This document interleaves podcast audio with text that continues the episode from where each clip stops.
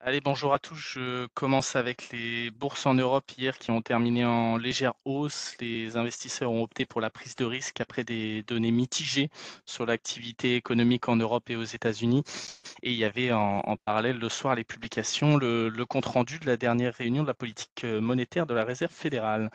Donc à Paris, on a un CAC qui a terminé sur un gain de 0,32%, un FTSE qui a avancé de 0,17%, un DAX qui était quasiment à l'équilibre et un Eurostock qui a progressé de 0,42%.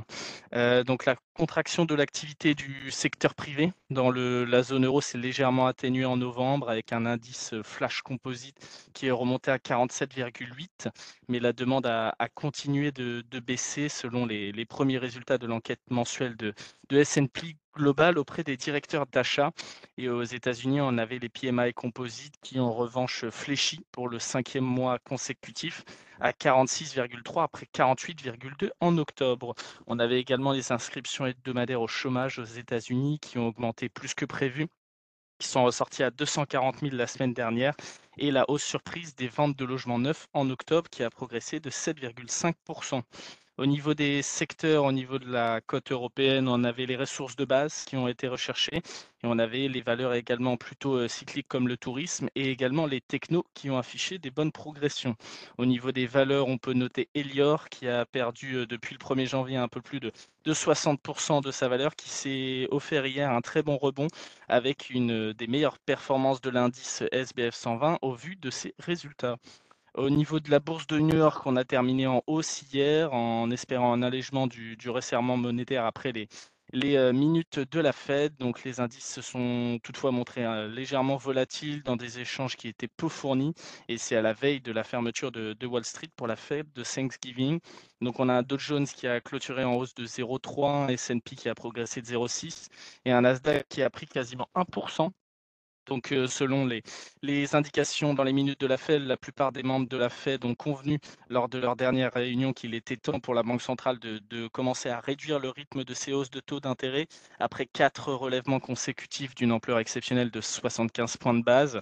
Euh, donc certains membres de la Fed redoutent également les effets déstabilisateurs qu'un recours à, répétition à ce type de mesures exceptionnelles risque d'avoir sur le système financier.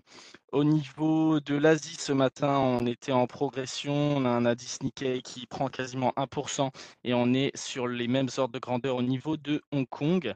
Et au niveau de la micro sur les large caps ce matin, euh, donc on peut noter notamment au niveau de Engie qui a annoncé avoir conclu avec Google un contrat d'électricité de 100 MW euh, d'une durée de 12, de 12 ans dans le cadre du développement d'un projet éolien offshore au large de l'Écosse. Euh, je laisse la parole à Nantes pour les mid.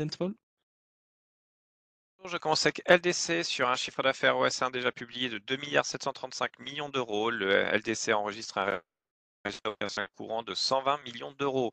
C'est au-dessus des attentes. La marge opérationnelle courante ressort à 4,4% alors qu'on attendait une marge de 4,2%. La société a réussi à passer les hausses de prix nécessaires à l'inflation des prix du vif et sur les autres coûts en volaille. Ainsi, le résultat net part du groupe ressort à 93,9 millions d'euros, soit une croissance de 14,5%. Et je terminerai avec Manutan International qui publie au titre de son exercice 2021-2022 un résultat net de 50 millions d'euros, soit une hausse de 20,2%. La rentabilité opérationnelle ressort à 7,3% contre 7,2% pour l'exercice précédent. Le chiffre d'affaires, quant à lui, s'établit à 906 millions d'euros, soit une progression de 10,6%. À noter que le versement d'un dividende par action de 1,80€ sera proposé à l'AG prévu en mars 2023. C'est tout pour moi ce matin. Merci Émeric, j'enchaîne avec les devises.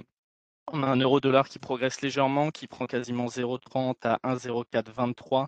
Au niveau du 10 ans US, on est en baisse, euh, on perd 0,50 autour des 3,68,90. Son équivalent allemand euh, se traite également en plus forte baisse autour des 1,86,45. Au niveau des statistiques attendues aujourd'hui, on aura notamment l'indice IFO du climat des affaires en Allemagne à 10 heures et on aura la publication du compte-rendu de la dernière réunion de la BCE vers 13h30. Euh, à noter, on n'a pas de gros euh, changements de recommandations broker ce matin.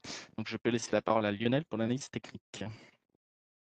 Bonjour. Peu de changements sur les indices européens. On fait des, nouveaux plus hauts marginaux pendant qu'on est toujours en zone de, surachat. Le RSI, lui, ne fait pas de nouveau plus haut, donc on a ce qu'on appelle une divergence baissière. Donc ça, c'est un signal de prudence à court terme. Ceci dit, ce n'est pas un signal de correction effective. Ce qu'on attend comme signal effectif, ce serait l'enfoncement de la moyenne mobile 10 jours, hein, qui est toujours haussière, toujours support. On est toujours au-dessus. Elle passait vers 6620 hier sur le CAC. Elle continue à monter, même si elle devrait commencer à ralentir ces jours-ci. Euh, en préouverture, euh, on se situe pas loin des plus hauts de la séance d'hier, vers 6680. Bonne journée. Merci Lionel, bonne journée, bonne séance à tous.